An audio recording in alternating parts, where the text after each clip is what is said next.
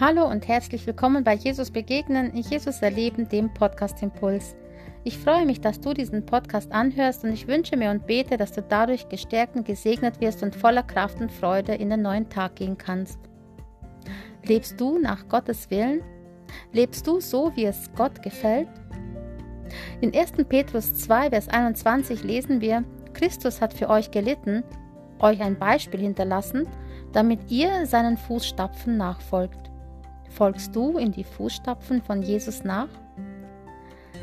Heute möchte ich dir einige Punkte erzählen, wo Jesus uns ein Beispiel hinterlassen hat. Jesus kam ja nicht nur auf die Erde und ist einfach für uns gestorben, sondern er lebte ja auch mehr als 30 Jahre auf dieser Erde und gab uns in vielen Lebensbereichen in seiner Art, wie er lebte, immer wieder ein Beispiel. Er zeigte uns, was Leben ist und wie man mit seinem Nächsten umgeht. Er zeigte uns, wie man Vater und Mutter ehrt und er zeigte uns auch, wie man selbst sein tägliches Brot verdient. Jesus war sozusagen ein Kind, ein Baby und war, wuchs heran und er durchlebte die ganzen Lebenssituationen und die ganzen Lebensphasen auch, so wie du und ich. Und als Kind können wir lesen, dass er seinen Eltern gehorsam war. Er achtete seine Eltern in dem, was sie taten und was sie von ihm wollten. Deswegen ist es für uns auch wichtig, dass wir unsere Eltern achten und dass, dass wir sie ehren. Dazu haben wir ja auch das Gebot, du sollst Vater und Mutter ehren, auf dass es dir gut gehe und du lange lebst auf Erden. Dieses Gebot hat sogar eine Verheißung, dass wenn wir unsere Eltern achten, es uns gut geht. Achtest du deine Eltern, Prüfe hiermit, egal ob du noch Kind bist, Jugendlicher oder schon Erwachsener, wie gehst du mit deinen Eltern um? Was bedeuten sie dir? Gibst du ihnen Ehre? Als zweites ist es, dass Jesus uns gezeigt hat, dass wir unser eigenes mit, also unser Brot mit eigenen Händen verdienen sollen, dass wir selbst für unseren Lebensunterhalt sorgen sollen. Wir lesen schon am Anfang der Bibel, dass Gott sagte, macht euch die Erde untertan. Seid fruchtbar und mehret euch und macht euch die Erde untertan. Aber sich die Erde untertan zu machen, bedeutet auch, ja, man muss sie bearbeiten. Man muss etwas arbeiten, damit etwas wird. Und Jesus arbeitet selbst als Zimmermann und das können wir nachlesen in Markus 6, Vers 3.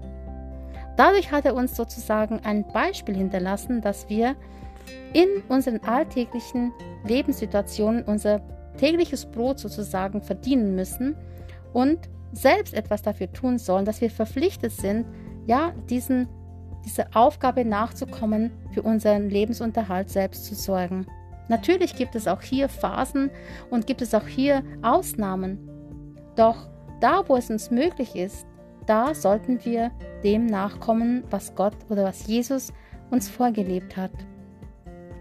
Ein anderes Beispiel, das er uns hinterlassen hat, ist, dass man in jeder Lebenssituation, vor allem in jedem Alltag, gerade auch wenn es ein arbeitsreicher Alltag und Herausforderungen gibt, immer wieder beten, vor Gott zu treten und mit ihm zu reden und sich von ihm Wegweisung zu holen. Jesus tat nichts ohne seinen Vater. Er redete mit seinem Vater. Er ließ sich sozusagen jedes Mal leiten durch seinen Vater. Und er sagt auch an einer Stelle, er kann nur das tun, was der Vater ihm sagt, und ohne seinen Vater tut er nichts. Und deswegen möchte ich dich heute fragen und ja, wie gehst du mit dieser Sache um? Betest du und trittst jeden Tag vor Gott? Gibst du ihm deinen Alltag? Gibst du ihm deine, deinen arbeitsreichen Tag? Gibst du ihm deine Nöte und Sorgen und vertraust ihm, dass er, sich, dass er, dass er dich führt und leitet? Gott möchte dich führen und leiten. Und Jesus gab uns ein Beispiel, wie wir das tun sollen. Nimm dir bitte Zeit zum Bibellesen, nimm dir Zeit zum Gebet, nimm dir Zeit für die Stille, um auf Gott zu hören und er wird dir Wegweisung geben. Ein anderes Beispiel, was Jesus uns hinterlassen hat, ist das Einstehen für die Wahrheit. Wie schnell erleben wir heute, dass Lügen viel, viel leichter durch die Welt gehen können und viel angenehmer sind, weil man ja nicht unbedingt damit irgendjemanden schaden muss. Zumindest denkt man das. Doch letztendlich steht Jesus für die Wahrheit an, ein.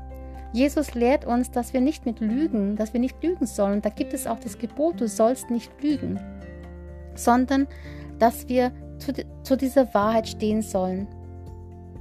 Bist du auch bereit, für die Wahrheit einzustehen?